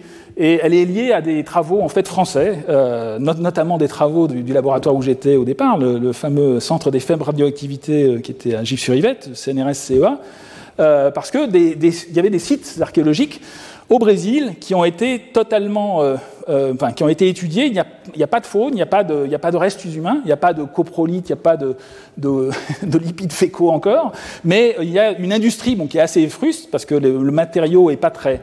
Mais le spécialiste reconnaît ici c'est un outil euh, taillé euh, de façon assez complexe et ces, datations étaient très anciennes en fait et sont connues depuis assez longtemps, depuis carrément les années 80. Ici, il s'agit juste du, du titre d'un papier de euh, Nied Guidon et Georgette Delibrias, donc une archéologue et, une spécialiste de la datation, qui était en fait la, Georgette Delibrias a été la fondatrice en fait du laboratoire de carbone 14 en France euh, à Gif-sur-Yvette. Donc c'était euh, vraiment une pionnière. Bon, elle est décédée en 2015, mais elle était, c'est vraiment elle qui a, qui a fondé. Elle était d'ailleurs ma, tutrice au CEA lorsque je travaillais à Gif-sur-Yvette sur l'accélérateur. bon, elle n'a pas travaillé avec l'accélérateur, elle travaillait avec des méthodes euh, de radioactivité beaucoup moins complexe, mais qui permettait de faire des datations sur des gros objets. Et euh, dès euh, les années 80, elles avaient, toutes les deux, publié dans Nature en fait, un, papier pour montrer en fait, qu'il y avait des âges dans ces sites, mais ils ont toujours été oubliés, complètement ignorés des préhistoriens nord-américains. Euh, pour des raisons, ben, il y avait des raisons, je dirais fondamentales, qui, étaient, qui sont liées au fait que l'industrie est relativement peu impressionnante pour le non spécialiste, et euh, il n'y avait pas encore de, il n'y avait pas l'équivalent avec la faune et, et, tous les objets qu'on peut trouver en Amérique du Nord, ou les pas, comme je viens de vous le montrer, mais indéniablement, il y a de plus en plus de données. Ces sites ont été euh, réétudiés ensuite euh, par d'autres, en particulier par l'équipe d'Éric Boueda en France, qui a repris et qui a découvert d'autres sites euh, qui montrent en fait qu'il y avait effectivement présence de l'homme euh, de façon très précoce, vers 30 000 ans, même avant, euh, dans cette zone en Amérique. Alors ici, un, une photo du site, euh, d'un des sites qui est étudié par Eric euh, Boueda. alors pourquoi est-ce que ces travaux français de collaboration entre une archéologue brésilienne et une, spécialiste des datations françaises ont, été complètement mis de côté par la communauté anglo-saxonne euh, je ne pense pas que c'était parce que c'était deux femmes euh, qui avaient publié ça euh, à l'époque, mais c'était bon. Georgette Delbrias parlait peu anglais, ce qui fait qu'elle n'allait pas dans les colloques pour essayer de défendre les choses au point de vue des datations. Et il a fallu attendre en fait d'autres évidences, en particulier ben, les, les, travaux d'Éric Boueda. Et maintenant, en fait, avec les nouvelles évidences, euh, en particulier ben, celle que je vous ai montrée au Nouveau-Mexique euh, ou autres, euh, les préhistoriens anglo-saxons nord-américains qui étaient complètement focalisés sur cette hypothèse de Clovis en premier, ben, sont maintenant obligés de reconsidérer ce qu'ils avaient voulu oublier au Brésil. Et donc très probablement, ici je vais en terminer là pour aujourd'hui, il, est, il, est, très clair en fait qu'il y a eu plusieurs routes et plusieurs vagues euh, de migration successives. Euh, donc ici, ces trois diagrammes représentaient à la fois la première théorie, la Clovis First, euh, via le corridor avec une population qui, se serait, qui, aurait, qui aurait colonisé l'Amérique du, Nord vers 13 000 ans. Par ce fameux corridor qui aurait été lié à cette déglaciation et à ce melt of the Sahara. Euh, une deuxième route côtière à pied ou par bateau, on ne sait pas trop, euh, qui aurait contribué. Mais en plus, euh, il est très clair qu'il faut faire remonter en fait cette apparition de l'homme de façon beaucoup plus ancienne, avec et considérer aussi le niveau de la mer. Alors, on ne va pas le faire aujourd'hui, mais à des époques encore plus reculées pour essayer de comprendre comment et par où ils sont passés. Euh, pour coloniser vers 30, 40 000 ans le continent américain du nord au sud assez rapidement. Euh, et encore une fois, les, différentes routes ne sont pas en conflit les unes avec les autres. Elles ont pu aussi fonctionner pendant la période post-glaciaire à différents moments, ou pendant même euh, la période glaciaire à différents moments. Euh, et donc il y a eu forcément aussi pénétration via le corridor, mais à des périodes beaucoup plus tardives et des, des différentes vagues. Alors il y aura une confrontation, la confrontation est nécessaire avec d'autres données. On ne va pas le faire aujourd'hui, en particulier parce que ça dépasse complètement mes compétences. En particulier, il faudrait aussi faire intervenir les données anthropologiques, il faudrait faire intervenir les données génétiques. Euh, il faudra que j'envisage aussi d'organiser un colloque avec mes collègues, en particulier ben, Jean-Jacques Cublin et, Luis Quintana Murci. On, verra, on y, réfléchit. Euh, mais ce serait effectivement les, informations en provenance de, ces autres communautés, euh, à la fois sur la génétique actuelle et la génétique des fossiles en particulier, est complètement fondamentale pour essayer de comprendre ces, changements et ce peuplement américain. Mais euh, au premier ordre, euh, l'influence du niveau de la mer, des conditions et de la paléoclimatologie est aussi fondamentale. Voilà, je vous remercie de votre attention. Retrouvez tous les contenus du Collège de France sur www.colège-2-france.fr.